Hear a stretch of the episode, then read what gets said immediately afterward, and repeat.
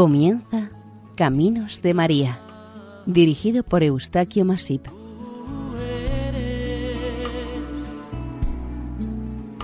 Entre todas las mujeres. Bienvenidos a Caminos de María, un programa realizado por el equipo de Radio María Nuestra Señora del Lledó de Castellón. Les ofrecemos seguidamente el capítulo dedicado a Nuestra Señora de Salas, patrona de Huesca.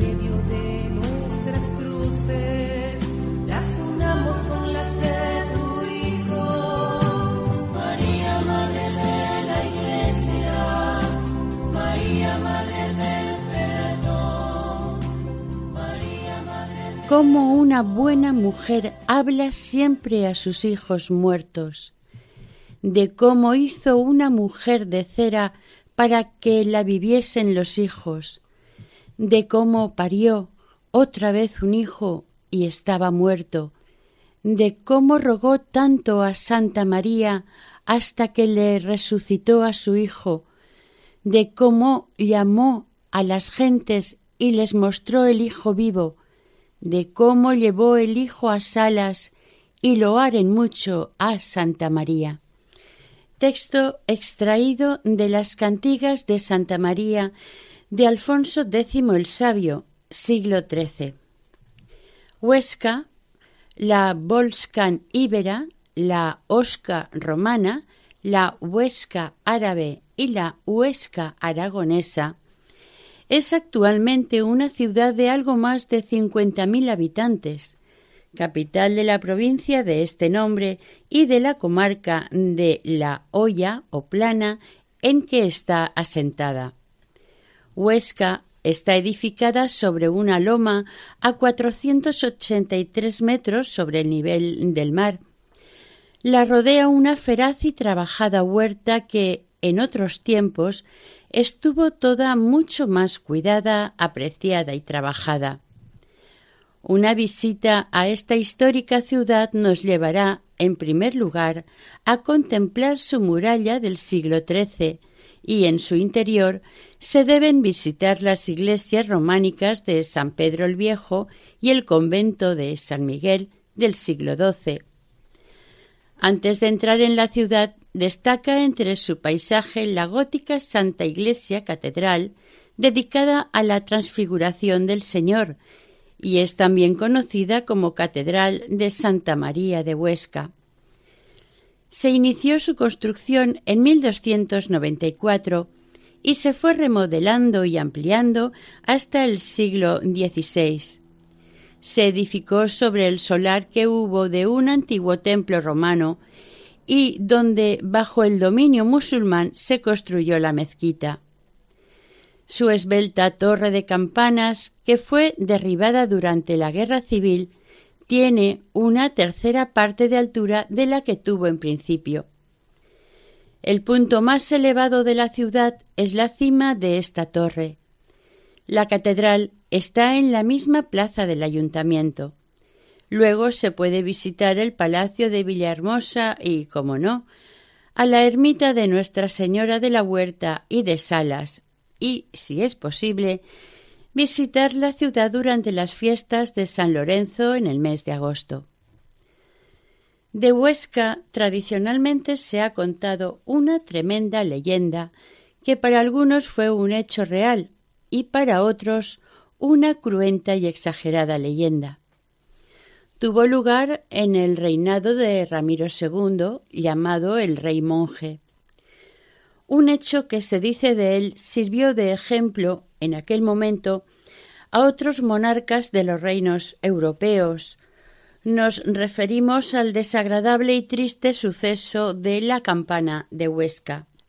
En realidad, este relato se encuentra también y de manera muy similar en el trasíbulo de Mileto de Heródoto, en Política de Aristóteles y en el Tarquino de Tito Livio. Algunos escritores, como Lope de Vega, dedicaron a este sorprendente y dramático caso una novela o lo citaron en alguna de sus obras, y en ocasiones como justificando unos hechos de rebelión y desacato. Por lo tanto, podría tratarse más de una leyenda que de una verdadera historia. A menos de un kilómetro al sureste de la ciudad de Huesca, en medio de la verde y frondosa campiña, está erigida una grande y hermosa ermita dedicada a la advocación de Nuestra Señora de Salas, la Santísima Patrona de Huesca, a la que los hortelanos oscenses tuvieron y tienen una gran devoción, cariño y respeto. Esta antigua advocación tiene su correspondiente historia, iniciándose ésta en aquellos tiempos del aún dominio musulmán en gran parte de la península ibérica. Entre sorpresa y admiración es lo que experimenta y siente el viajero al llegar a la explanada de este santuario, al que acude por primera vez, viendo tan gran santuario. La sobriedad, la sencillez y la monumentalidad son palabras definitorias de este magnífico santuario que, al verlo, invita a entrar en él. Esta ermita dedicada a la Virgen María nos presenta una curiosidad destacable. Es casi la única en el mundo que tiene el privilegio de mostrar en su altar mayor dos imágenes juntas de dos advocaciones marianas diferentes, ambas compartiendo el mismo altar. Las dos advocaciones son muy queridas, respetadas y veneradas por los fieles oscenses que acuden al santuario. No es nada frecuente encontrarse con este privilegio y coincidencia en otros santuarios e iglesias del mundo cristiano. La cita literaria narrada al principio del programa ya nos indica de la antigüedad y fama adquirida de esta devoción a la Virgen María no solamente en esta comarca, sino también en el resto de los reinos y territorios de la antigua corona de Aragón, y posteriormente su introducción en Navarra y Castilla. Esta cántica alfonsina relata la historia de una mujer mora. Así eran, era su nombre, que dio a luz a cuatro hijos muertos. Ella y su marido se pelearon por esto, Así eran. Con su propio dinero compró cera e hizo una imagen, prometiendo ofrecérsela a la Virgen. Sin embargo, la mujer dio a luz cuatro bebés más también muertos. Después de llevarle la última imagen de cera, le pidió a la Virgen que orara a Jesucristo para que realizara un milagro con el último bebé. Así intercedió la Virgen de Salas por él. El bebé resucitó milagrosamente. Así eran, muy agradecida a Nuestra Señora, peregrinó hasta la ermita de Salas, llevando a su hijito ante la Virgen y colocó la imagen de cera a los pies del altar. Luego se convirtió al cristianismo. Alfonso X le dedicó a la Virgen de Salas un total de diecisiete de sus cántigas, siendo esta Virgen a la que más cántigas dedicó.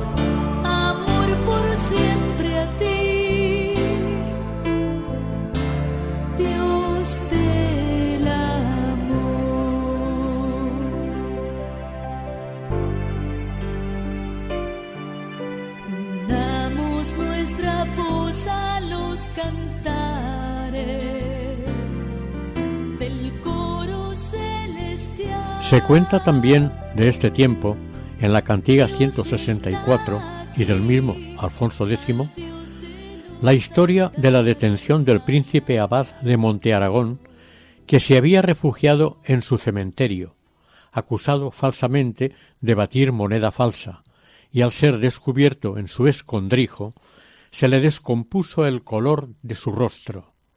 Fue detenido por los propios soldados del infante Fernando, sin respetar el lugar sagrado, y dice así La Virgen dio entonces un gran grito que hizo temblar la tierra, apartó de sí a su hijo y perdió el color y la hermosura. El infante abad, arrepentido de la violación del asilo sagrado, dio libertad al prior y por consejo del obispo de Huesca, que le reprendió el hecho, entró en la iglesia con su gente, todos con dogales, son cuerdas, al cuello, para desagraviar a Santa María. La imagen, para demostrar que les perdonaba, acercó así a su hijo, pero nunca volvió a recobrar el color perdido.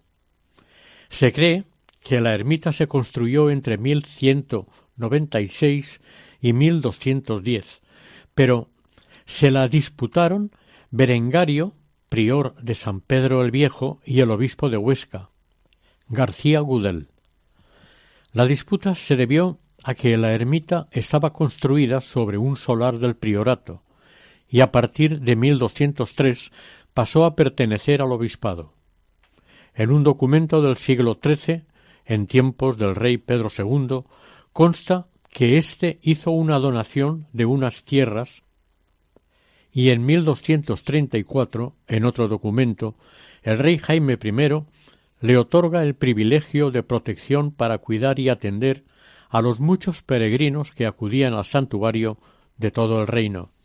Jaime II, hijo del rey anterior, también ratificó este mandato.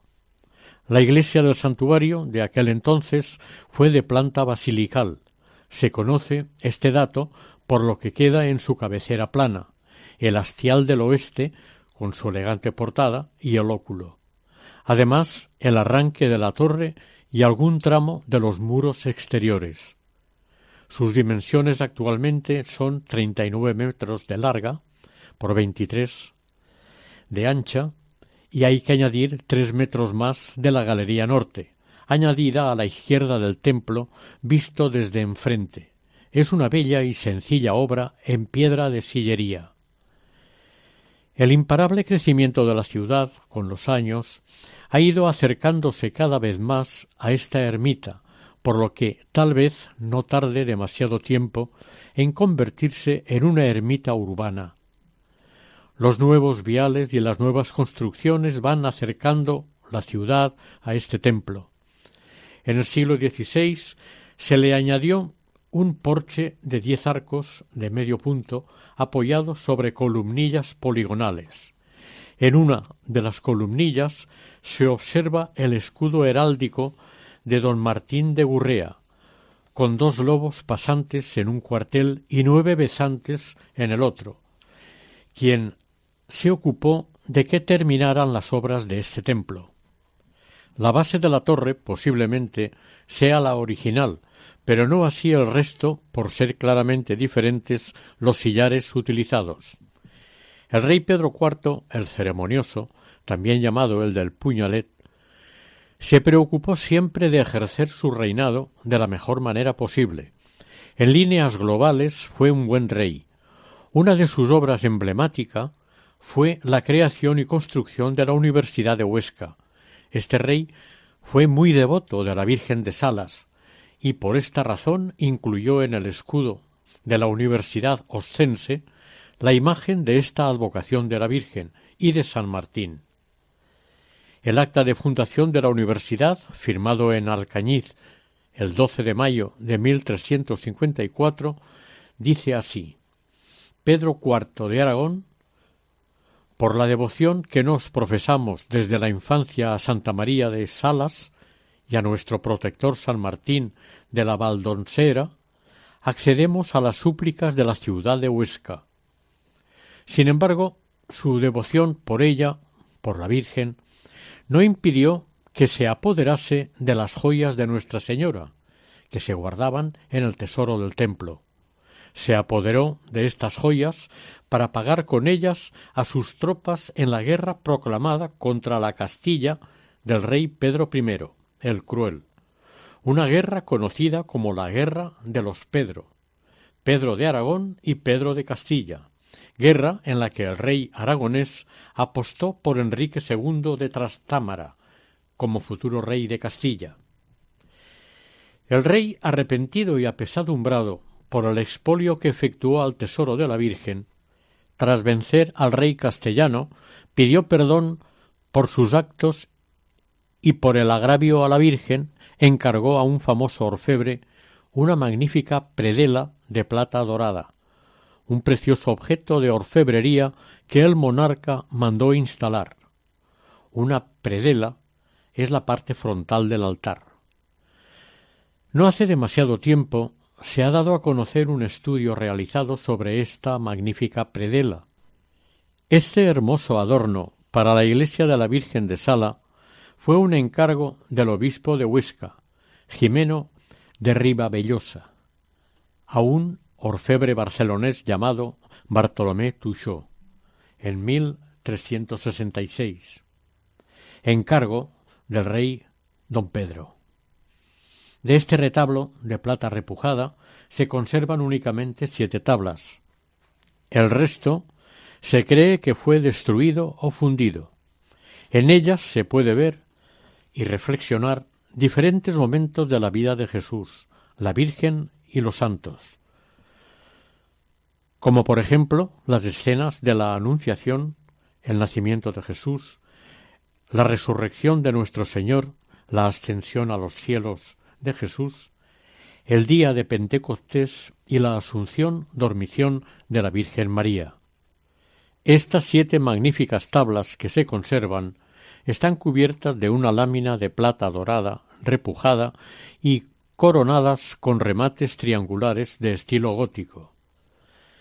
A decir verdad, cada tabla está bien realizada, para que mueva a la piedad y a la oración. Cada una de ellas es una lección de catequesis bíblica, a los pies del altar.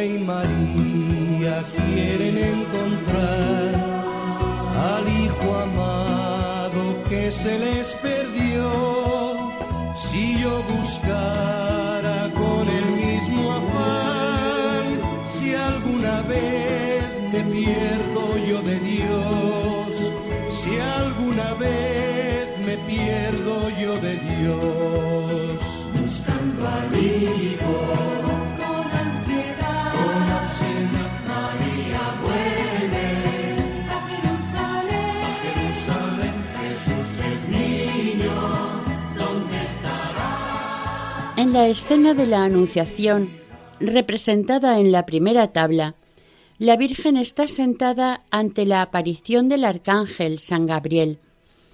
Ella aparece desorientada y con una mano en el libro situado en su alda y con la derecha hacia el pecho, se la ve temerosa ante la buena nueva que recibe. El Espíritu Santo está sobre su cabeza cubriéndola. Los rostros y las manos de todas las figuras están pintadas sonrosadas sobre la plata dorada. En el jardín que rodea esta escena se ven floridos unos lirios puros en relación con la pureza de la Virgen María. La segunda tabla tiene las mismas características que la primera, pero en esta se representa el nacimiento de Jesús. El niño está acostado sobre el pesebre y dirige su mirada hacia quien mira la escena. La mula sostiene el paño sobre el que está acostado Jesús. San José, de menor tamaño que la Virgen, presencia serio el acontecimiento y se apoya sobre su bastón mirando a quienes les observan. La Virgen mira arrodillada y a su Hijo Jesús. Al fondo del pesebre puede verse el punzón del orfebre. En la tercera tabla se observa la ausencia de San José. La Virgen, sentada, presenta a los reyes o magos que le dan con respeto al niño sus regalos. A la izquierda de la tabla, Baltasar y Gaspar parecen estar hablando y Melchor presenta arrodillado sus respetos a la Virgen y al niño. En esta tabla el punzón está debajo del rey arrodillado. En la tabla central se presenta la resurrección de Jesús, el cual sale del sepulcro con la bola del mundo en su mano izquierda. Debajo de Jesús se ven los soldados guardianes dormidos. El punzón del orfebre aparece desplazado fuera del sepulcro. La siguiente tabla representa la ascensión del Señor a los cielos. Se observan dos espacios. El de abajo lo ocupa la Virgen, San Juan y otro apóstol. Detrás de esto se ven tres apóstoles más. Uno de ellos parece San Pedro. En la parte superior de la tabla se representa la parte celestial. Se ve a Jesús rodeado de nubes, sentado, bendiciendo y con la bola del mundo en su mano izquierda. Parece ir ascendiendo hacia lo alto. En esta tabla el punzón aparece en la parte inferior del manto de la Virgen. En la plancha cuarta vemos la escena de Pentecostés. Nuestra Señora en el centro sobre un trono, con sus manos juntas y orando. A ambos lados de la Virgen cuatro apóstoles, y en lo alto el Espíritu Santo con sus rayos luminosos cayendo sobre María y los apóstoles recibiendo sus dones. La última plancha corresponde a la dormición o tránsito de la Virgen María. Esta aparece tumbada sobre un catafalco y los apóstoles a su derecha llorando su muerte. En esta escena vemos a Cristo acariciando el rostro de la Madre y acogiendo su alma, representada con una niña pequeña, con las manos juntas, orando como símbolo de humildad y pureza. La figura de Cristo ha bajado del cielo a recoger el alma de su Madre para que participe de su misma gloria en el cielo parece estar diciéndonos que, gracias a la Virgen, el cielo se acerca a la tierra. San Juan muestra un gran dolor al ver yacente a la madre. En esta ocasión, el punzón aparece debajo del lecho de muerte de la Virgen. Curiosamente, el rey Pedro IV, unos diez años más tarde, encargó a otro orfebre un relicario para los corporales de la iglesia de Santa María de Daroca, Zaragoza, en agradecimiento de la ayuda recibida del cielo. La ermita se construyó a principios del siglo XIII en el término de Almeriz, junto a la vía romana que unía Ilerda y Osca, es decir, Lérida y Huesca, y muy cerca del riachuelo Isuela. Ahora se accede a este templo desde la avenida de los Danzantes junto a la carretera que va de Huesca a Sariñena. El acceso desde Huesca a este santuario, casi desde que se edificó la iglesia, siempre ha estado bien acondicionado y con el suelo empedrado para facilitar su paseo hasta el templo. El santuario de grandes dimensiones se dedicó desde el principio a la Virgen María y se reedificó después completamente debido al interés y mecenazgo de la reina doña Sancha, esposa y viuda del rey Alfonso II el Casto, primer rey de la corona de Aragón. Muy pronto se convirtió en un importante lugar de peregrinación entre los aragoneses y de todo el norte de España. Los huertanos oscenses la llamaban en un principio la Virgen de las Huertas o Santa María de la Huerta, por estar situada su ermita en medio de la huerta. Luego, con la llegada de una nueva imagen mariana, la Virgen de Salas, los huertanos llamaron a esta entonces la Virgen Forastera, por su procedencia de Salas Altas, localidad situada en el Sonmontano de Barbastro, tal como se narra en las cántigas y atribuyéndole numerosos milagros. Está considerado como un santuario mariano de primer orden. Para los investigadores resulta difícil conocer cómo era el primer templo, habida cuenta que se dice que la reina doña Sancha reedificó el templo, lo cual indica que existió otro con anterioridad. Las muchas reformas, ampliaciones y derribos han hecho que se perdieran rastros del original. Sí se ve que fue un importante templo por el tamaño de la cabecera y del hastial, la parte alta de la fachada del templo con su forma triangular. Es natural que se siguiese el estilo del momento como ocurrió en otros lugares de la corona aragonesa, Lérida, Valencia, etc. Aquello fue el estilo lemosino, tan típico entonces y tan fácil de reconocer en los templos de aquella época cuando se observa uno por primera vez.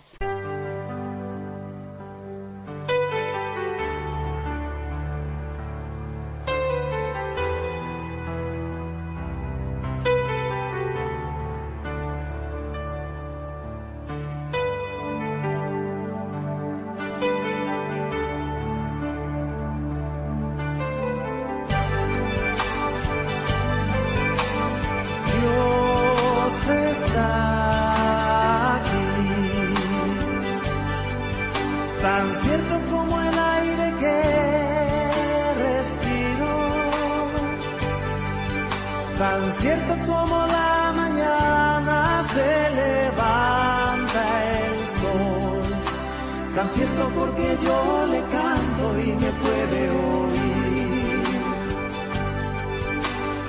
Dios está aquí, tan cierto como el aire que respiro, tan cierto como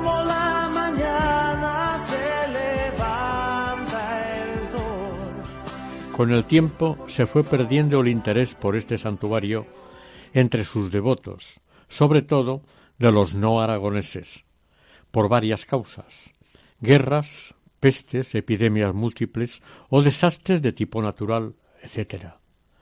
Habrá que llegar hasta el siglo XVI para que se recupere, pero también con altibajos, hasta los tiempos actuales. La iglesia del santuario como obra arquitectónica presenta características de estilo románico en su fachada, en la portada y en la torre.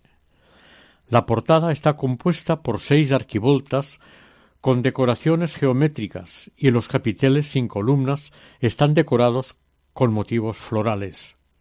Está cubierta por un tejadillo al entrar. Sobre la puerta de la fachada principal hay un gran rosetón con molduras circulares decoradas a modo de cortes de diamante. En el siglo XVI se construyó una galería arcada que estaba junto a la hospedería de estilo mudéjar, que hoy en día no existe. La iglesia está dispuesta en forma de cruz latina con cabecera poligonal. La nave central tiene seis tramos y se abre en profundas capillas laterales. Está cubierta con bóveda de cañón con lunetos y las laterales con bóvedas vaídas en forma de pañuelo. Las dos naves laterales tienen tres tramos. El crucero está cubierto por una gran cúpula elíptica asentada sobre pechinas. Al norte de la cabecera está la sacristía y al sur una sala que se accede por el exterior. A los pies del templo, sobre la entrada, está el coro alto. La torre de campanas, construida con piedras de sillería, emerge desde el lado del Evangelio. En 1989 en la estancia sur de la cabecera se encontraron restos de un nicho con decoración gótica. Para acceder a la torre de planta cuadrada hay que hacerlo entrando por la nave. La torre tiene tres cuerpos. El cuerpo superior, a modo de campanario, en esta parte más elevado de la torre, tiene cuatro frentes abiertos por dos ventanas en arco. La torre está cubierta con tejas, y las aguas vierten a las cuatro caras de la misma. La cima de esta torre es el punto urbano más elevado de la ciudad de Huesca. En el siglo XVIII, el historiador padre Alberto Fazi contó que a la Virgen la trajeron los ángeles desde Salas Altas, y los vecinos de Salas Altas la reclamaron, aunque nunca la recuperaron. La narración sobre este hecho que él supone dice así la de Salas, refiriéndose a la Virgen, que como huésped de este santuario está en el nicho principal de su altar, cediéndoselo la de la huerta, dejó milagrosamente el altar que tenía en el lugar de Salas Altas, pueblo vecino de la ciudad de Barbastro, y por ministerio de los ángeles fue traída a dicha iglesia. La causa de por qué dicha imagen dejó a Salas Altas no se sabe, pero sí que los de Salas Altas pidieron dicha imagen hallándola de menos, y el señor obispo de Huesca y esta ciudad se la negaron, celebrando el favor de esta reina soberana a dignarse venir a este templo. Por la venida de Nuestra Señora de Salas se mudó el nombre del santuario de Huerta en Salas, y desde ese tiempo se llama Nuestra Señora de Salas. No se sabe el año cierto de este suceso, pero es seguro fue sobre el año 1200, en el cual, por el suceso milagroso de la traslación prodigiosa de Nuestra Señora de Salas a este santuario, lo dotó, benefició y reedificó la reina Doña Sancha madre del rey don Pedro II y abuela de don Jaime I de Aragón, y fundadora del Real Monasterio de Sigena. Dentro de este mismo siglo XVIII, José de Sofí se hizo cargo de la reedificación de la iglesia de Nuestra Señora de Salas y de su reforma en el interior. Iban las obras muy adelantadas y cuando desmontaron el altar mayor dedicado a San Juan, encontraron una cajita que contenía todo lo que se depositó en el ara el día de la consagración. Las obras las revisaba el cabildo de la catedral, y cuando los canónigos llegaron a Salas, recibieron de manos del arquitecto la cajita encontrada. La abrieron y en su interior hallaron un pequeño pergamino, unas reliquias de San Máximo y de San Basilio, junto con un finísimo paño blanco en el que se guardaban las formas consagradas que procedían.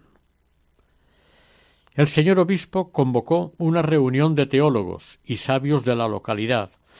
Leyeron el pergamino que contenía los diez mandamientos, la primera frase de cada uno de los cuatro evangelios, el título de San Juan al que se le dedicaba el altar, luego tomaron las reliquias que se guardaron junto a las dos formas consagradas que estaban depositadas junto al nombre del señor obispo consagrante.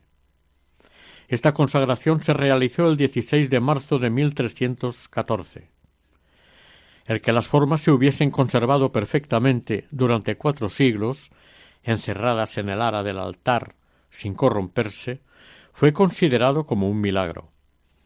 Entonces el obispo decidió que se guardasen las reliquias en el armario de reliquias de la catedral y que las sagradas formas se conservaran en un vasito de cristal, cerrado con plata, dentro de una cajita confiada al cabildo, que las conservaría en el altar mayor de la dicha catedral. Se puede destacar en el interior del templo la magnífica decoración en yeso de estilo barroco. A este siglo pertenece la realización del retablo mayor del templo, dedicado a la Virgen María, destacando en el centro del mismo una hornacina en la que desde ésta preside en el templo la Virgen de Salas, policromada, dorada y sentada en su trono, y la Virgen de la Huerta, de tamaño natural, cubierta de lámina de plata y de pie, dos imágenes diferentes y desde luego la misma Virgen María.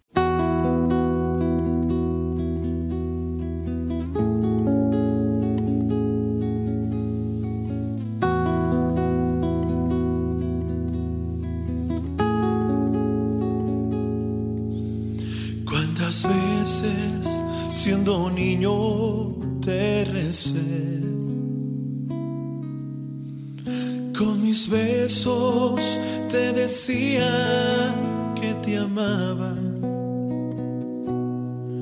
Poco a poco, con el tiempo, alejándome de ti, por caminos que se alejan, me perdí.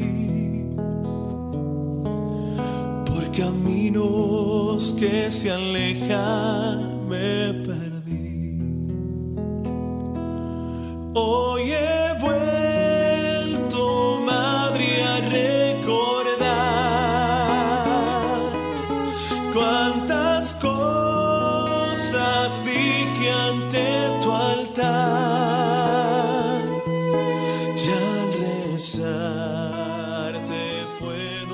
La imagen de la Virgen de Salas es una talla de madera, quizás de caoba o nogal sobredorada del siglo XIII, que recientemente ha sido restaurada y reluce claramente su esplendor pasado.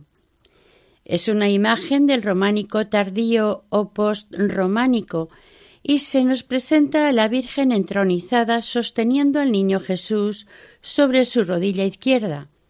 Ambas imágenes, madre e hijo, están coronadas. La Virgen nos muestra cuatro dedos de su mano derecha hacia arriba y con la otra sostiene al niño. El niño Jesús, descalzo, tiene su mano derecha levantada como si quisiera bendecir y en la mano izquierda sostiene una manzana. Por otra parte, la imagen de la Virgen de la Huerta sostiene al niño en su brazo derecho. Está de pie y las dos figuras llevan sendas coronas. A los pies de las dos imágenes resalta un gran ramo de flores de diversos colores y formas, flanqueado por dos grandes ángeles custodios alados. En opinión de algunos estudiosos, estas dos imágenes de la Virgen María estuvieron desde el principio compartiendo este altar mayor. Es tradición que los devotos de las imágenes de Jesús, de la Virgen y de los santos se agrupasen formando hermandades o cofradías con el fin de servir mejor, a través de las imágenes, a quien éstas representaban.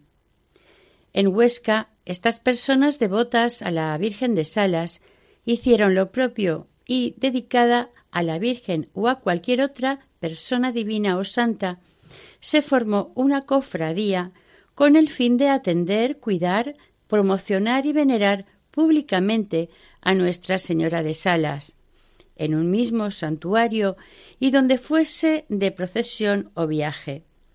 Inicialmente se formó la cofradía de Nuestra Señora de Salas, que con el tiempo se unirá o se separará de otras cofradías y hermandades locales. La cofradía de la Virgen de Salas ya es mencionada en 1219. De 1517, en el archivo de la catedral existe un libro de renovación de estatutos en este momento. La cofradía se denomina Cofradía de nuestro Padre Jesús Nazareno y Nuestra Señora de Salas, y su fiesta se celebraba el día de la Candelaria. El fin de la cofradía era el culto a nuestro Señor y el apoyo a los hermanos de la misma, cuidado durante la enfermedad y del enterramiento tras su fallecimiento. Por lo visto hubo una unión de ambas cofradías, pero lo que tampoco se sabe es cuándo se separan nuevamente. En los estatutos se regulaba la función de cada miembro de la Junta o mayorales y a los actos que debían asistir. La toma de posesión y la estación de penitencia se realizaban en la ermita de Salas. Estaba establecido que durante el tiempo de estos actos de posesión y penitencia debían arder día y noche dos lámparas, una en la Catedral de Huesca y otra en la ermita. La misa de difuntos se celebraba el sábado de Ramos y la campana de Jesús Nazareno debía tocar a bando a la terminación. A quien no cumplía las ordenanzas se le imponía una multa y si no podía pagar quedaba en herencia a sus descendientes. El Papa Paulo V, en julio de 1611, concedió una bula a la cofradía con indulgencia plenaria y otros derechos por su notable contribución en la terminación de la catedral. Varios han sido los papas que han concedido indulgencias a quienes visitasen este santuario en diferentes momentos del año litúrgico, Inocencio III, Nicolás II, Inocencio IV y Clemente IX. En algunos momentos de la historia de la cofradía, esta tuvo su sede en la ermita de las mártires de Huesca. En el siglo XVII se trasladó a la iglesia de San Pedro y se ocupaba de la realización del Via Crucis hacia el santuario de Santa María de Salas.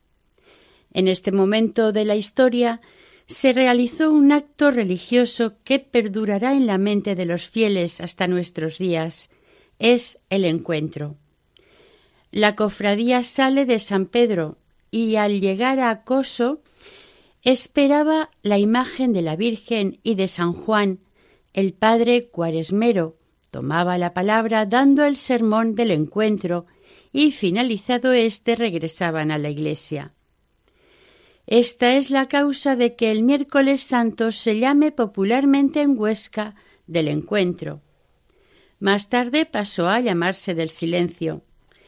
El período de la invasión francesa y la desamortización de Mendizábal causaron graves daños a las cofradías, conventos y toda representación o acto religioso, fueron muchas las cofradías que se disolvieron y conventos que cayeron en manos privadas tras su espolio para usos múltiples y beneficios de particulares a causa de estas medidas. Hace unos años se descubrieron en la estancia meridional de la cabecera los restos de un nicho decorado con pinturas de la época gótica, en estas pinturas pueden verse una figura central con aura y a cada uno de los lados un desconocido personaje. En la bóveda también se observan dos imágenes que parecen representar a dos santas. Porque la oración es algo decisivo.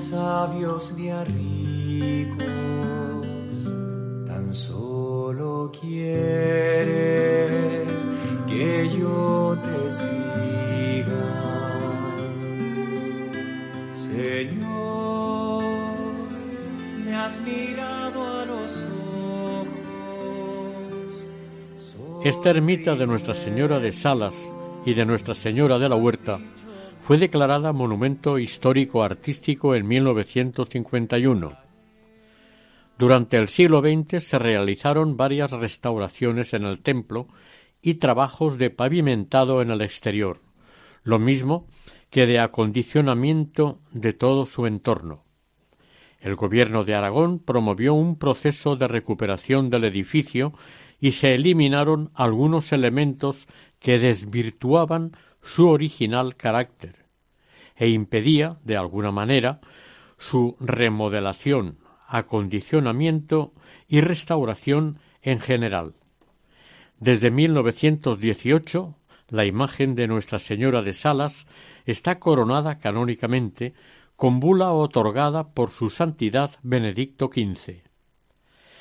La romería a esta ermita se celebra el primer domingo de mayo, coincidiendo con el Día de la Madre.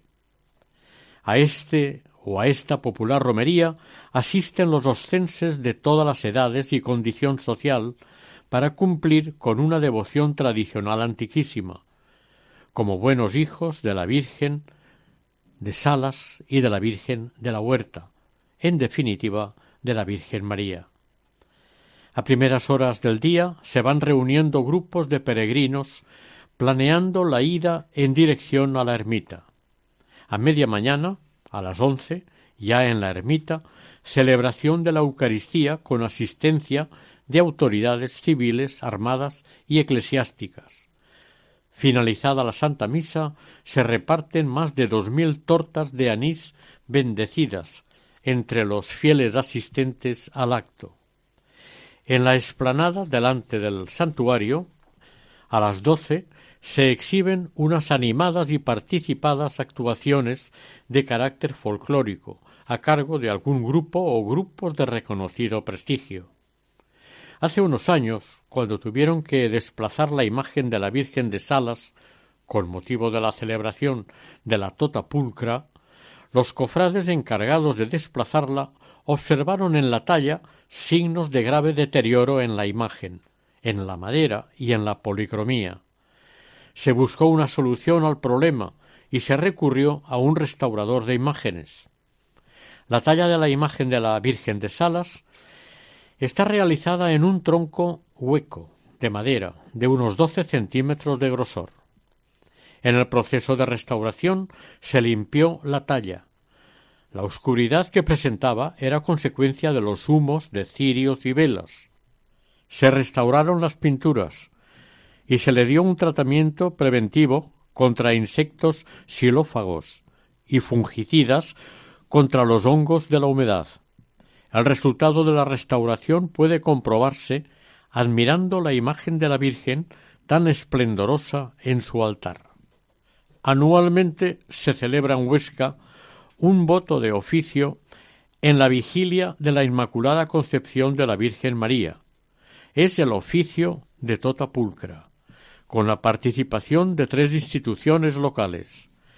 La académica, como heredera de la Universidad Oscense, representada por el claustro de profesorado del Instituto de Enseñanza Secundaria, la municipal, representada por el Ayuntamiento de Huesca, y la eclesiástica, formada por el Cabildo Catedralicio, con un ritual especial para este acto y adaptado a hoy en día. Esta ceremonia está protegida por el Gobierno de Aragón y está declarada como bien de interés cultural inmaterial de manera provisional. El pueblo creyente de Huesca suele acercarse a la ermita con frecuencia. Es costumbre arraigada acudir a la casa de la Virgen a exponerle sus problemas, necesidades, urgencias, los éxitos, alegrías y logros. Acuden a ella con toda confianza, con agradecimiento y con devoción. Unos rezan a la de la huerta, otros a la de Salas, y cuando vuelven en otro momento, se acuerdan de que se olvidaron en la visita anterior de una de las dos. A decir verdad, lo que se le pida a una también lo concede la otra, porque ambas, que declaro, son la misma Virgen María, la Madre de Dios.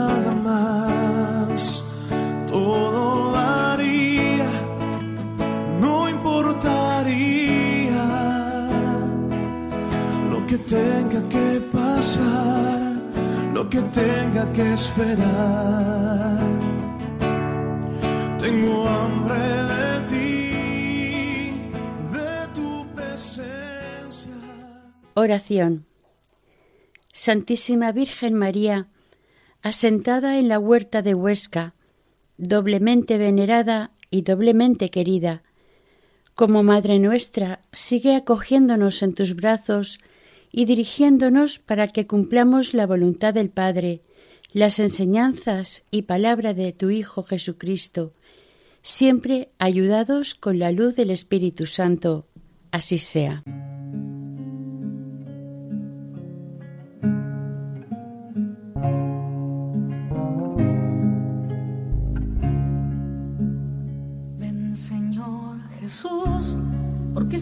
Sin ti ya no hay paisaje. Ven Señor Jesús, porque sin ti no hay melodías. Ven Señor Jesús, porque sin ti no encuentro paz en nada. Sin ti mis ojos no brillan.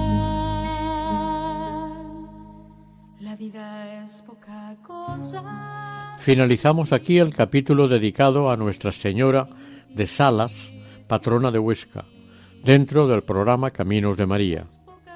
El equipo de Radio María en Castellón, Nuestra Señora del Lledó, se despide deseando que el Señor y la Virgen nos bendigan.